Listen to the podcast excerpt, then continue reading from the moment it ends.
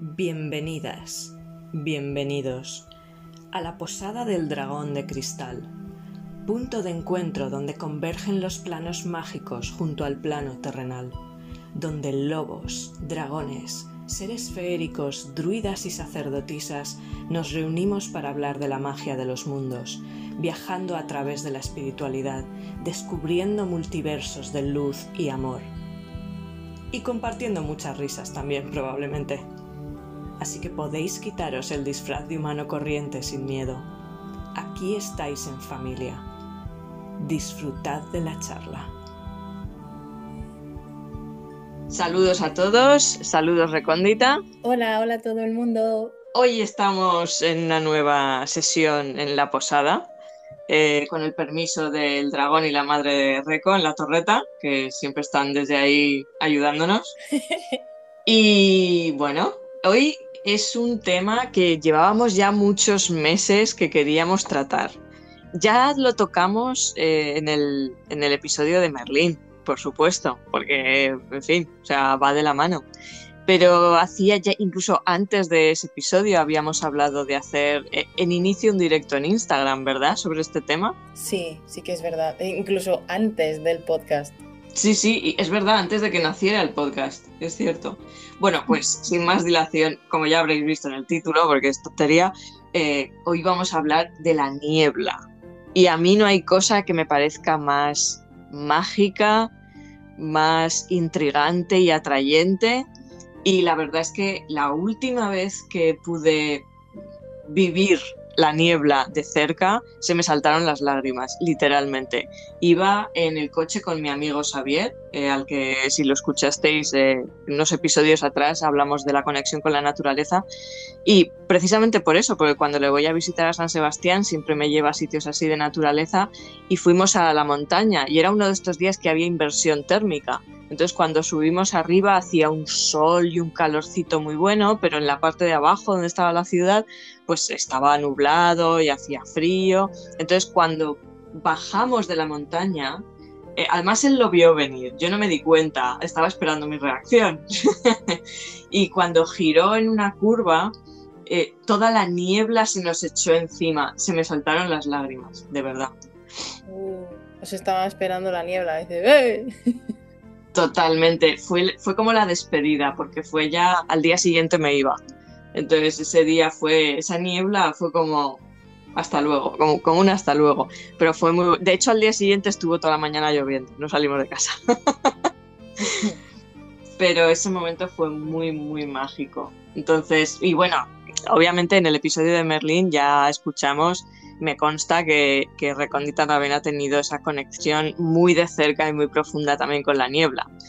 Entonces, ¿por dónde empezamos? ¿Quieres, ¿Quieres empezar comentando tú algo? Sí, la magia de la niebla, que la hace tan misteriosa y a la vez, como has dicho, tan atrayente, es porque el elemental del aire y agua baja a la tierra a unirse a las llamas las llamas sagradas que son el espíritu, el fuego y a la tierra. Entonces están los cuatro elementos juntos. Comentaré también algún detallito que ya habré comentado en otros podcasts, pero bueno, hoy que es acerca de la niebla, pues se enfatiza ahí y ya está.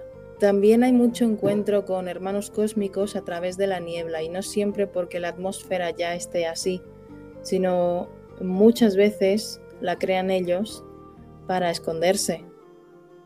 Y hablo de todos, o sea, positivos, negativos, para que no se les vea por cualquier cosa que quieran hacer, o cuando quieren que haya un contacto, y yo hablo ya de positivos, ves luces, hay gente que para el coche y baja porque ve una luz al frente o lo que sea, ya sea rara o que parezca otro vehículo, a ver qué le pasa, porque está parado, pero con las luces puestas y más de un testimonio hay con hermanos cósmicos que ha habido un encuentro en la niebla misma. A mí me encanta. Qué bien, qué bien me conoces porque se me ha salido la sonrisa de la cara prácticamente cuando has dicho lo de los hermanos cósmicos, porque en realidad este tema lo tenía guardado para el siguiente que vamos a, a grabar. Pero me ha encantado que saliera aquí también. Así que fantástico. Y sí, bueno, ya has mencionado, es genial porque has tocado un montón de cosas, un montón de puntos claves, no todos, pero un montón de puntos claves que yo tenía apuntados aquí, ya me conocéis, yo y mis notitas, para que no se me olviden las cosas, más que nada. Eh, obviamente, eh, sí, frontera, eh, portal, digamos, frontera portal entre, entre mundos, entre planos.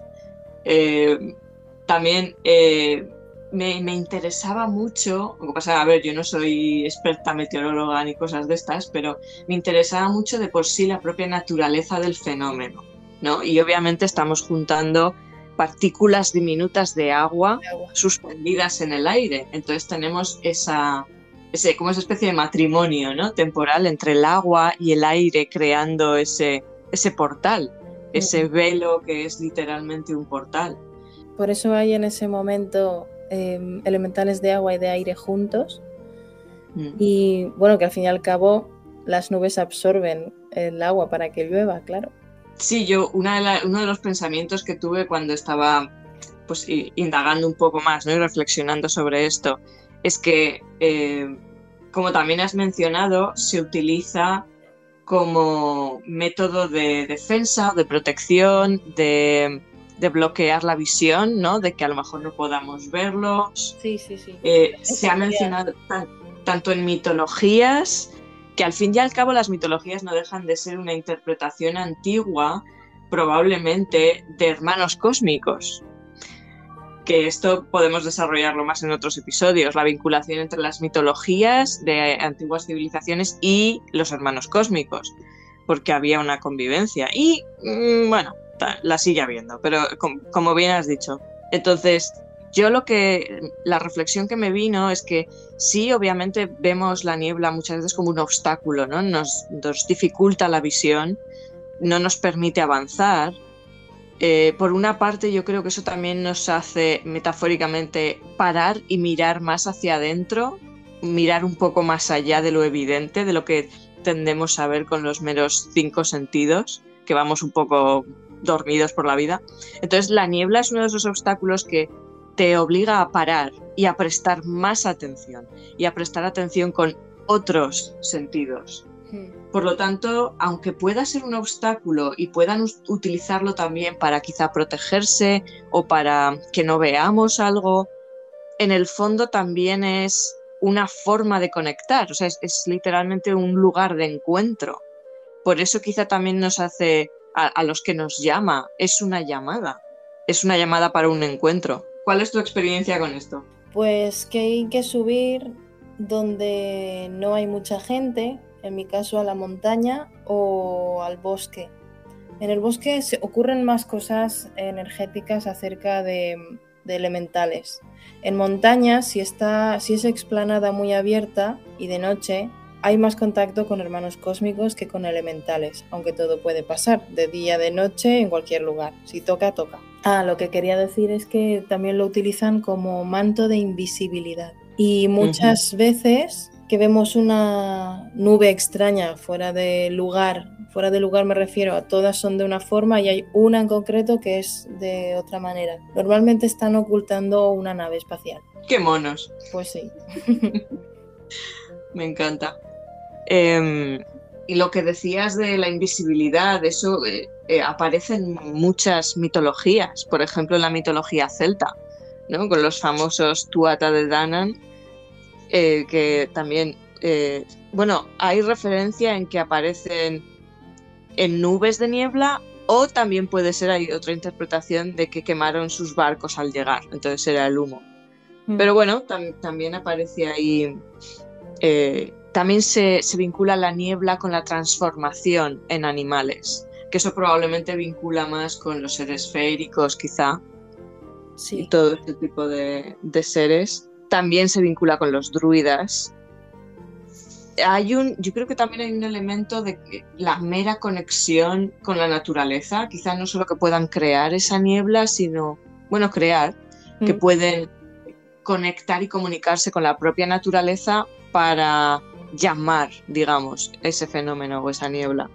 Sí, porque todo lleva a, más velocidad o menos, depende de, la capacidad que tengas, pero lleva un proceso. Por ejemplo, si necesitamos llamar a la lluvia, lo que hay que llamar primero, aunque estés imaginándote que estás pisando un charco, a veces incluso se añade el sonido del croak, imitando una rana, porque viven en la humedad y llaman a la lluvia a ellas. Y lo que se hace es imaginar que estás pisando un charco, sentir la humedad en la piel, bailar, moverte, pero con ello también se suma que se necesita llamar al viento para que traiga nubes de agua, no que se formen en sí y ya está, sino que hay un proceso para que lleguen hasta el sitio donde estás y que, bueno, pues que descargue la lluvia. Porque por mi parte, todo necesita un equilibrio. Bueno, si llegas al nivel de formar la, lluvia o la persona misma, de maravilla. Pero así a nivel más básico, si es más de una persona, suele funcionar para apagar incendios. Ahí entra mi experiencia para apagar incendios, más que nada. Claro. Antes de seguir con otros puntos muy interesantes, eh, me ha venido a la cabeza que a lo mejor nos podrías hablar, no sé si a, lo mejor has entrado alguna vez en contacto o sabes de elementales específicos que tengan que ver con, con niebla o con todo esto de agua, aire. Son muy chiquitines, son pues como, a ver, pues el tamaño o la altura, diría que como un dedo índice, cada cual el suyo, porque más o menos son así, unos más altos, otros menos tienen patitas con. tienen forma de gotita, como si fuera un dibujo animado que ya conocemos. La cabecita tipo cebolleta, el cuerpo redondito como una gota y piececitos diminutísimos. Eso tiene que ver con el agua, con la humedad. Y después está que flotan en el aire como moléculas porque hay elementales tan pequeños como células. Por eso podemos comunicarnos con el reino elemental a mayor o menor nivel. Estamos formados por los elementos y tenemos muchísimos elementales del tamaño de células. Y mm, del aire son los chiquitines, son como palitos con patitas, o sea, tal cual dibujamos el muñequito del inocente, con palitos y la cabeza es una bolita, pero sin la bolita. Solo son palitos que siempre me han recordado a las escobas del mago Mickey Mouse. siempre me han recordado a eso. Y esos son los más bebés, simples, los que hacen la labor más sencilla. Después del, agua puede representar en la niebla un portavoz que viene en forma de un señor con túnica o algo parecido a Poseidón, pero no es del mar, pero sí que recuerda por las barbas, por el porte. Y de aire siempre son, pues los voy a comparar con los elfos más hermosos de la Tierra Media, que a ver, un ser humano para hacer el papel, pues han cogido seres humanos, claro está, para hacer la peli, pero no mm. tienen ni punto de comparación. Tienen la belleza de lo que denominan un ángel. Son los elementales más bonitos que existen, los del aire, y son muy etéreos, tienen túnicas transparentes, ellos en sí también son así, muy transparentes, sutiles, si queréis pedir algo que vaya rápido, pedidle a, las hadas del aire o a los silfos o sílfides del aire. Tal y como vuela el viento, así de, veloz, pueden ayudarte para que las cosas vayan así de deprisa también. Pues te aseguro que en mi ciudad van a toda pastilla con el viento. Tendrán que transportar cosas y mucha información. Ya te digo, aquí muchísima. De hecho, bueno, hoy está soplando el viento muy fuerte. Así También nos gusta muchísimo jugar. Si un día estáis con el cuerpo súper relajado, tumbados en el suelo, sobre el césped, bueno, lo típico, me voy a tumbar y miras al cielo, pedidles a los seres del aire, a los silfos y sílfides, que hagan formas o preguntas y que respondan con una forma o con una palabra corta. Nunca han, nunca han escrito palabras como super califragilísticos pialidoso, pero un sí, un no, un triángulo, una P de puede ser, son palabras o símbolos que sí que se dan como respuesta y que tú comprendas, porque a veces aunque, por ejemplo, la P de puede ser no la comprendas en sí, sí que a veces sí que llega la imagen o la, información de eso es un puede ser. Por poner un ejemplo.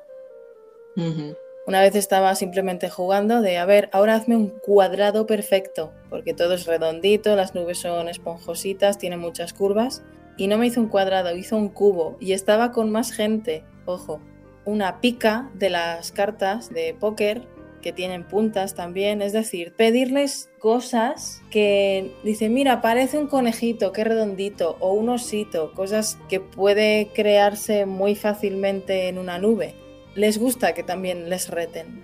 Y, es lo que estaba pensando. Sí, es, es el juego. Si confiáis de verdad y estáis un buen ratito, que a veces si el día está mm, propicio, porque hay veces que están muy activos, eh, se hace enseguida.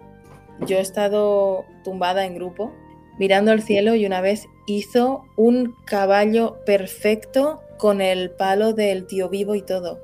Ojo, con la musculatura del caballo, con el palo del tío vivo enroscado como si fuera un palo de caramelo, o sea, un caballo de tío vivo, literal. Todo un artista. Sí, sí, dije, jolín. Y hay días que pasan cosas extraordinarias, a, veces sí que tengo la cámara, pero y que sí que hago fotos y es una pasada, pero cuando no la llevas es, en realidad es tu, tu percepción, ¿no? De, jolín, ¿no? ¿Y qué pasa? Esto tan grandioso, voy sin mi cámara. No, lo que pasa es que le das más importancia porque no la llevas. Y, y no lo puedes mostrar o demostrar. Mira, las 11 y 11. pues eso, cosas muy divertidas se pueden dar con los elementales del aire. También son los que ayudan, me ayudan a mí, a, lo digo porque es experiencia propia, quizá otra persona lo hace de otra manera. Por ejemplo, mi profe llama a una conciencia del fin que le ayuda, que está con ella. En mi caso, los elementales del aire, que son las hadas del aire, que sí que tienen alas, ya sea de pajarito, libélula, mariposa, tal y como las conocemos, a las hadas con alas, y de un tamaño así similar también, son las que me ayudan a encontrar animales perdidos. Que ya lo conté en la experiencia con miel. Sí. Y fueron ellos los que me ayudaron, los, los del aire, porque van rápido y desde arriba pueden ver mejor. Claro. Volviendo un poco a, la niebla, cuando lo estabas contando, aparte de que me estaba enamorando con todos, o sea, de todos de los que estabas eh, hablando, me estaba imaginando en el momento de la niebla como una especie de fiesta colectiva de baile entre los elementales diminutos del agua y los del aire. Sí, mira, es muy fácil si paseas por un sitio con árboles sentir que te persiguen. Y es porque la niebla está mezclándose contigo también. Están todo el rato en todas partes. No es que te persigan por detrás. Pero la percepción, al menos la mía, la siento a un palmo de las orejas a cada lado, pero medio metro por detrás. Depende de cuánto se quieran acercar. Esa es la percepción, aunque los tenga delante. Es como un, eh, a ver, a quien le guste Spider-Man, el sentido arácnido, que lo sientes en toda la cabeza, pero a lo mejor lo tienes detrás, a un lado, delante, pues una sensación así. Y la percepción yo la siento, la siento, bueno, de muchas maneras, pero cuando, cuando percibo a alguien, más o, más o menos, es una cosa de estas. Espera, voy a coger a un gato porque le está haciendo la puñeta a otro angelito. vale. Mira, ¿qué pasa, cariño? ¿Pero de qué vas, chico? ¿De qué vas, amor? Mientras controlas a tus compañeros de casa, eh, estaba pensando, estamos hablando de niebla y del agua y el aire, pero también me venía a la cabeza, por ejemplo, un ejercicio muy sencillo para observar y, y quizá conectar con este concepto, ¿no? De que está están a nuestro alrededor todo el tiempo, pero por ejemplo, en el, en el vapor que sale de una taza de té recién hecha, ahí puedes ver cómo se mueve. Cuando enciendes una varilla de incienso y hay la suficiente luz que entra por la ventana, por lo menos en mi caso, puedes ver cómo se expande por toda la habitación y cómo flota y baila en el aire. A mí estas cosas me, me ayudan muy, es un, momento muy meditativo. Sí, sí, hipnotizante, que te entra, te hace entrar en una especie de, meditación o, o, incluso que te vas, te vas, te evades y conectas muchas veces. Con ese tipo de ejercicios está muy bien contactar. Sí, es sencillo y a la vez bonito, te relaja muchísimo, que es crucial. Sí. Y bueno, otra cosita de la niebla es que en un bosque, por ejemplo, un sitio con, con árboles, cuando hay mucha niebla, es muy densa, sí que he percibido o me he encontrado a elfos de los árboles, que son muy altos, son gente muy alta. Y ya ves, algo tan dispar, distinto, es como si fuera la puerta. Dentro de ese velo de invisibilidad se quitaran ellos el velo de invisibilidad. Uy. Y por lo que he dicho, que están gamberros hoy. Otro punto que me parece muy interesante es, hay una conexión obviamente con los arcoíris, porque eh, la refracción de la luz en las partículas de agua pues eh, crea eh, los arcoíris. Hay diferentes tipos de arcoíris, los de niebla, arcoíris lunar, de fuego, halo, parelio, todo esto me lo he apuntado, no os creáis que me lo sé de memoria. Em, y también hay un vínculo con los dragones. Por los colores. Y de la niebla con los dragones. Ahí tengo aquí apuntado en mitología de los germanos del norte y los nórdicos. Claro. que en, en la niebla, en el lugar este donde había una niebla perpetua, habitaba el dragón Nidhogg. Y densa, muy densa. Hmm. También se cuenta que viene de cuando un dragón perdura en un lugar, convive ahí, habita un, lugar como el que cuentas, eh, dicen que es su, su halo, su aliento manto de invisibilidad y que solo llegue el corazón noble, valiente, etcétera, etcétera. Esas historias son alucinantes. Sí, en la mitología china también está el dragón Teng, que utiliza la niebla para ocultarse, enfatizando así el dramatismo de su aparición. Uy, sí, sí, a muchos, aparte de que tienen muy buen humor, les gustan las entradas teatrales y también la música, la poesía, las cosas que riman, los regalos, pero los que vienen del corazón, hechos por, la persona misma.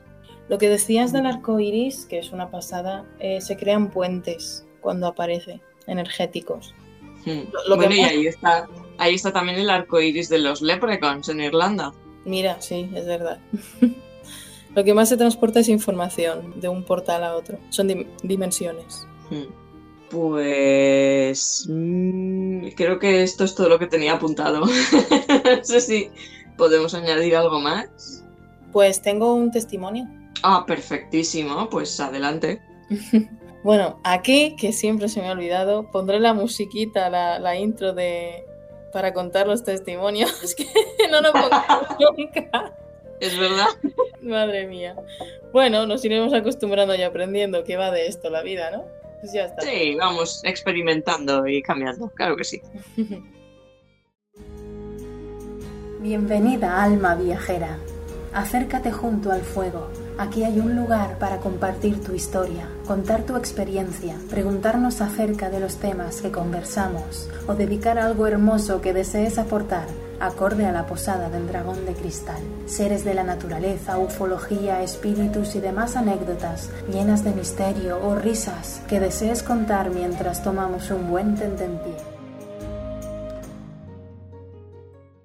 A ver, mm, se llama Sonia, la chica que nos escribe. No sé si querrá que diga su apellido, entonces pues lo omito por cualquier cosa que pueda darse pues pongo Sonia y cuenta, hace años escuché a Emilio Carrillo hablar sobre Avalon, un, tema muy correcto, muy para... para es verdad, se nos ha olvidado hablar de Avalon con las nieblas, por el amor de Dios. Eh, continúa y luego ya hablaremos de ello. Perfecto. Bueno, la tierra también de las brumas y de la, de la niebla, perfecto para esto. Me fascinó todo lo que contaba pero el otro día escuché tu relato sobre tu encuentro con el mago Merlín y me animó a llamarle en el astral a ver qué experimentaba allí, ya que desde siempre me he sentido atraída por su historia. No soy ninguna experta en salidas astrales. Llevo algo más de tres años desde que aprendí a tenerlas y a moverme en otras densidades. Sencillamente me apasiona experimentar allí y cada semana suelo salir de forma consciente para conocer más o simplemente disfrutar volando y viajando a otros lugares. En definitiva, experimentar y aprender más sobre mí misma y sobre esas realidades. Te felicito, muy bien hecho, muy bien hecho. Hay que hacerse fuertes y somos multidimensionales. aprendamos a salir al astral. que todo es ponerse, ¿eh? Todo es ponerse.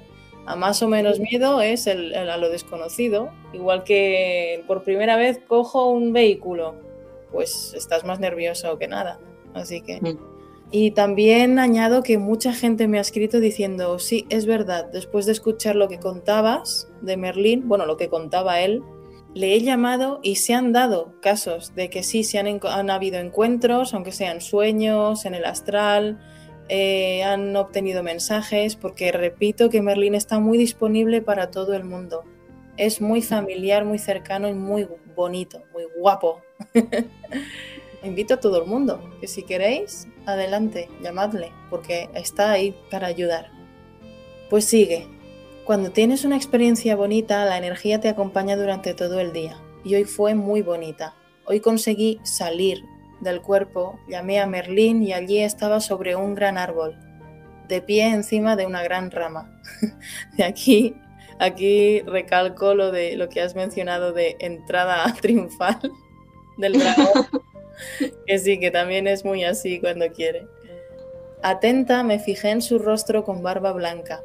A ella se le representó con un gorro puntiagudo, un báculo de madera y le sorprendió ver que llevaba unas gafas. Ese día, por lo que fuera, tenía la vista cansada. Oye, pues es normal. Sí, o también muchas veces se nos representa según necesitemos o para recibir un mensaje concreto con su simbolismo y también eh, según reconozcamos esa figura. Por ejemplo, para mí se me presenta un hada y veo una niña, una mujer, pero a otra persona que necesita que se le representa la misma, se me- se- perdón, representa, no manifiesta la misma entidad, el mismo ser, un hada, la misma, y la ha visto con alas. Es Mm. como tú necesites para reconocer esa energía. Y bueno, pues este Merlín estaba con el gorro puntiagudo y llevaba unas gafas, que también está muy bonito, como Dumbledore. Me pregunté a mí misma, ¿cómo es posible que el mago Merlín lleve gafas? y por comunicación telepática, como me suele pasar allí, me contestó que él se podría aparecer con cualquier apariencia y esa forma era buena para nuestro encuentro. ¿Ves? Mira lo que ha dicho. Ojo, yo nunca leo los mensajes que son de historias o experiencias para, para vivirlo también junto a Andrea y, y quien nos escuche por primera vez también. Sin Y es- spoilers. Sí, sí. y me gusta, me gusta. Que podía parecerse con cualquier apariencia y esa forma era buena para su encuentro. Para mantener la experiencia allí suelo llevar mis sentidos a la escena donde estoy. Voy tocando el escenario, a veces toco a las personas y de jaja, me alegro que esta vez no me diera por tocarle. no sé. O sea, que es un, es un poco sobona en el astral, ¿no? Con Sí, cariño lo digo. Sí. Sí, pero es que si te traes los sentidos al astral, te haces muchísimo más fuerte y aprendes a reconocer, ahora estoy en este plano, ahora estoy en el físico, ahora estoy en tal dimensión. Y reconoces como cuando vas a casa o a un sitio, a la piscina o a tu pueblo que conoces cada curva, eh, cada calle, pues esto es lo mismo. Y es, Sí, no, no, muy- me parece buena idea. sí, es muy buena idea. Mm. A ver por dónde iba. Eso, que no le dio por tocarle. No sé por qué, dice, me alegro que esta vez no me diera por tocarle, porque yo me habría abalanzado. Pero abrazarle es muy bonito. ¡Merlin! Sí. Pero sí me fijé muy bien en la textura del tronco del árbol y otros detalles. Andamos un, un poco por el bosque y me dio unas hojas pequeñas y alargadas, secas, para que las probara. Él las tomó primero y luego me dio. Entendí que esas hojas eran para alargar mi experiencia allí, claro. Un sentido más para mantener mi conciencia allí, el gusto. De todas formas, acabé perdiendo la experiencia después de un rato. Cuando esto ocurre, no, me, no muevo mi cuerpo físico, vuelvo a poner atención en los sentidos, las vibraciones, las imágenes visuales que van apareciendo o los sonidos, y me dejo llevar para conseguir salir de nuevo. Así volví a, a salir, a través de una imagen. La observo y aparezco allí.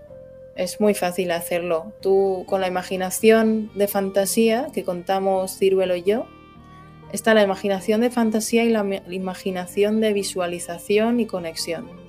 Son dos diferentes, pero son muy potentes ambas. No una es más importante que la otra. Pues eso, que a través de una imagen la observa y aparece allí. Mira, como los cuadros de Mary Poppins. ¿Es verdad? Saltar dentro. Ahora estaba al interior de una sala muy agradable, iluminada con luz cálida, donde la luz del sol entraba por unos ventanales altos situados en la parte de arriba de los muros de la estancia. Allí había un chico joven. Me lo presentó y parecía tener como 12 años y era un aprendiz de Merlín. Me recordó unos dibujos animados de Merlín y el joven rey Arturo. Vale, ya sé cuál dices. Eh, Merlín el encantador o en Latinoamérica es La espada en la piedra. La película de Disney. Sí.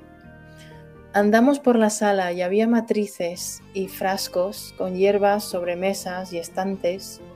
No recuerdo toda la experiencia, pero me invitó a volver con una petición concreta de lo que quisiera aprender. Perdí nuevamente la experiencia al cabo del rato y me mantuve en la cama tranquila, recordando todo para poder apuntarlo, ya que la información de las experiencias allí son fáciles de olvidar, porque no se hacen con el cerebro. Entonces, en el astral no, te llevas el cerebro físico y está bien quedar, quedarse con el cuerpo quietecito, recordar todo lo posible.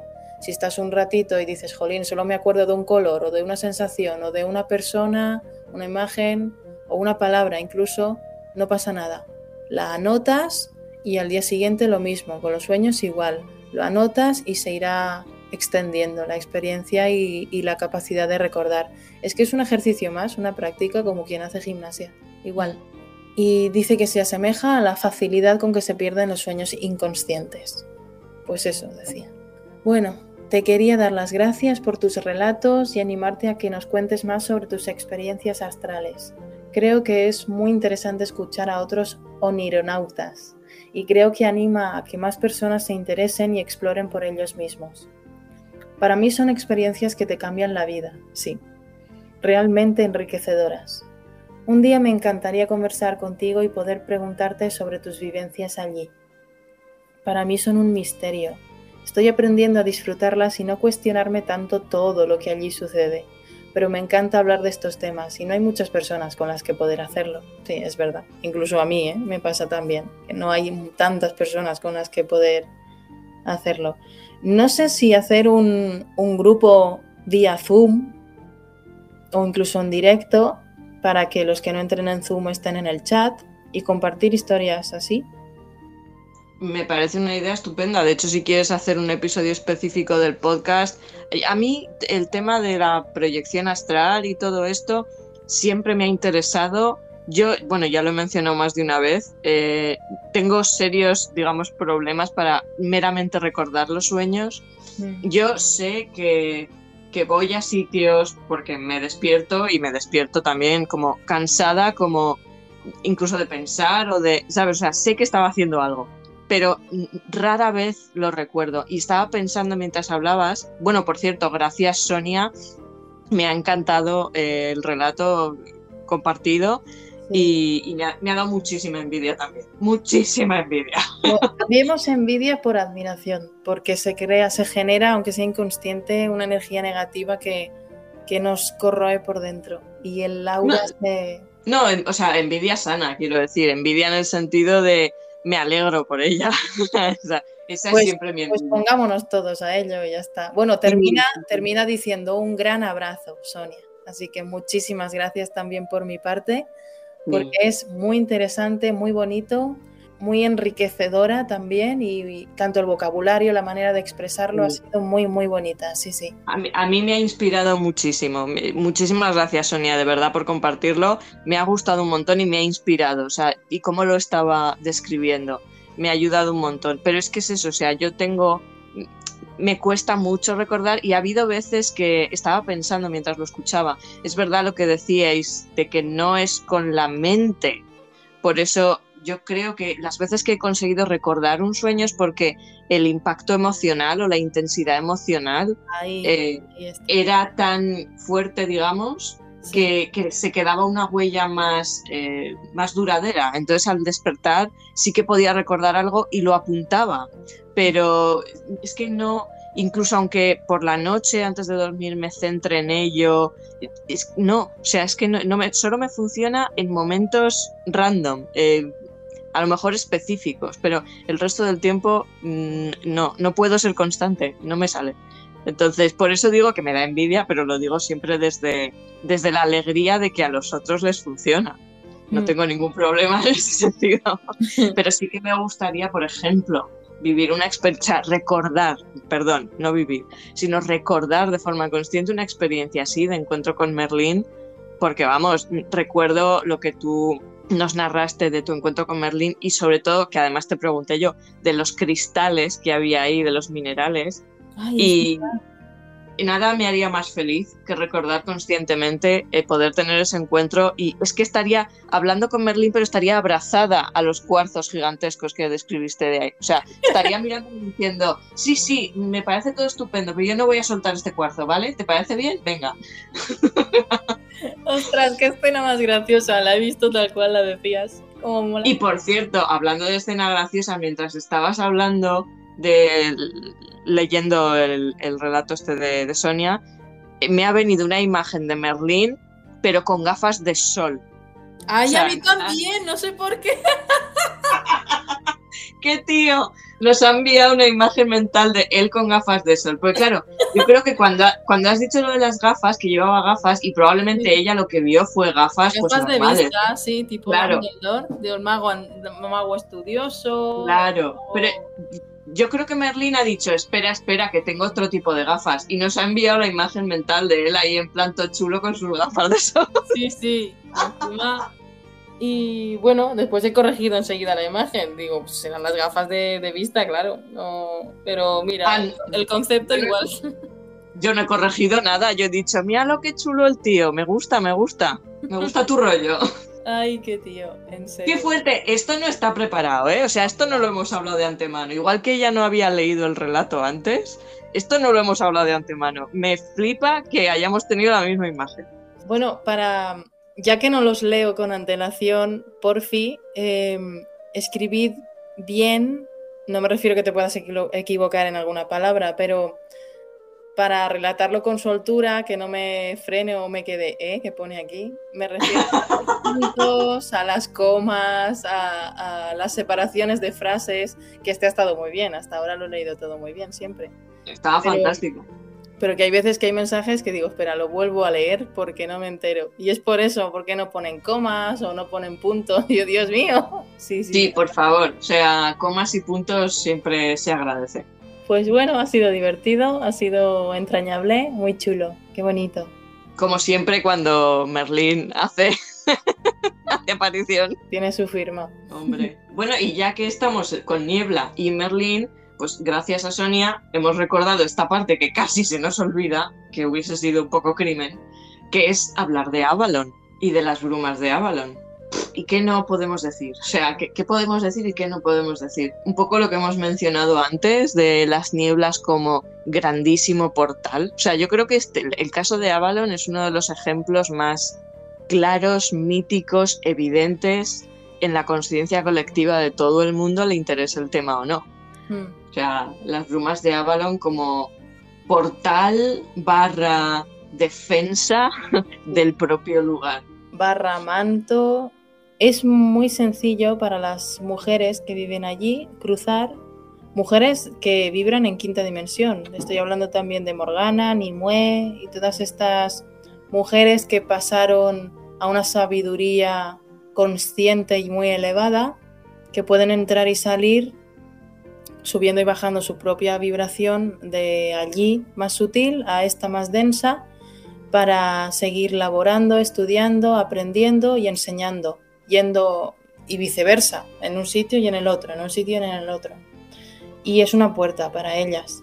Las llamaron hadas porque las veían muy, muy sabias, al final iban en grupo, ya no iban individualmente siempre había una portavoz. Lo que más hay en ese aspecto son mujeres, no digo que no haya hombres, pero la energía femenina, la energía feérica de, de hada, de mujer, a ojos de esta dimensión, las convirtieron en hadas o ninfas o, o dríades, pero en realidad eran mujeres tal cual las conocemos. Es como si ahora yo subiera un montón mi vibración, conociera muchísimos secretos y me dieran acceso al interior de Avalon para vivir y convivir, habitar allí y poder volver, entrar y salir para seguir aprendiendo, evolucionando y a la vez enseñando en un plano y en el otro. Las sacerdotisas, vamos. Sí, eso es. Mm. Pues la verdad es que me lo has quitado de los labios porque era justo lo que iba a decir, que para las sacerdotisas era muy fácil el abrir y cerrar esa frontera, ¿no? esa, esa protección de, de niebla. Mm. Y cuando has mencionado lo de las ninfas, obviamente de nuevo está la conexión con el agua, claro, aunque sea incluso intuitivamente ese agua flotando en el, en el ambiente, en el aire. Sí, las ninfas son chicas jóvenes muy, muy, muy, muy hermosas, bueno, la apariencia, con la energía de la energía sexual. De ahí viene la palabra ninfómana, porque representan la energía del sexo, no que sean obsesivas con ello, pero en este plano la palabra ninfómana viene de ahí, de las ninfas, porque son las que representan el sexo positivo, claro, no el lascivo ni el negativo. Sí, ya sabemos que en el sistema se ha distorsionado muchísimo específicamente esa herramienta Sí, para, bueno, para, ya sabemos, para mantener al ser humano pues eh, muy bajo en conciencia y en vibración. Mm. Bueno, pues ya que estoy con las ninfas, si necesitáis algún tipo de ayuda de esa índole, llamadlas, que os ayude con la energía y ya está. Mm. Y creo, porque ayer estaba viendo un, eh, un vídeo de Kai Your Night, una de estas entrevistas, bueno, ratos de charla que hacen en canales de YouTube hablando de específicamente de Merlín, fíjate. Y, y también salía el nombre de Morgana. Y como has mencionado a Morgana, ellos, por ejemplo, decían que la percibían por ahí, pero que no, que muy pocas veces conectaban directamente con ella o ella tomaba un primer eh, papel, o sea, un- como un primer plano. Mm. Y ahora estaba pensando que futuros episodios del podcast quizá podríamos eh, hacer un minimísimo esfuerzo e intentar conectar quizá con la energía de Morgana y dedicarle un episodio a ella. Pues sí, porque lo tergiversaron todo. Muchísimo. toda- en todas las historias, si eres mujer, o a la hoguera, o eras bruja, o, o eres la mala, etcétera, etcétera. Efectivamente. Lo único, para terminar, creo que es importante, interesante, sobre todo la gente que tenga oportunidad. Yo, la verdad es que, a no ser que vengan días de niebla en mi ciudad, y aún así tampoco salgo mucho de casa, pero si alguien tiene la oportunidad de interactuar con la niebla, ¿no? Incluso pues los que podáis ir al monte en momentos en los que haya niebla, pensar en ello específicamente como punto de encuentro, como no tanto como un obstáculo, como decía al principio, sino como punto de encuentro. O incluso, se me ocurre, si estamos en la ciudad, ¿no? Y, y hay niebla y nos dificulta la visión y a lo mejor tenemos que ir más despacio o parar por completo, verlo de una forma distinta en el sentido de, de acuerdo, me estáis pidiendo que disminuya el ritmo o que preste más atención, quizá que mire más con otros sentidos, no solo con la vista, Mm. que perciba de una forma más intuitiva o que mire más hacia adentro de mí. Quizás lo que intento decir es entender esos fenómenos a nuestro alrededor como una comunicación y una invitación a conectar de forma distinta a lo que solemos hacer. Esa es mi reflexión final. Muy buena. Y ya está. Pues ya está. Hasta aquí el capítulo de hoy. Eso es. Si tenéis alguna algo que a lo mejor se nos haya olvidado comentar y queráis que profundicemos más, aunque ya hemos dicho que probablemente dedicaremos un futuro episodio a pues más quizá lo que es el tema de Avalon, específicamente Morgana, las figuras femeninas, quizá y todo esto, ¿no? Pero eso será en un futuro episodio. Entonces, si hay algo más que queráis comentar, podéis dejarlo en pues, los diferentes medios que podáis encontrar. Eh, sobre todo también nos podéis eh, seguir en las redes sociales, en Instagram, eh, Cristal y Rama y Fericología y Naturaleza o Recondita Arte, que también la podéis encontrar ahí. Y nada, eso, estamos, siempre estamos muy felices y deseando leer vuestros comentarios y lo que queráis compartirnos o preguntar o lo que sea. Sí, es muy bonito. Sí, que esperamos que estéis todos muy bien, que hayáis disfrutado el episodio. Saludos también desde la torreta de parte del dragón y de la madre recóndita y de nosotras también aquí en la posada. Un besito. Un beso a todos, hasta la próxima, chao.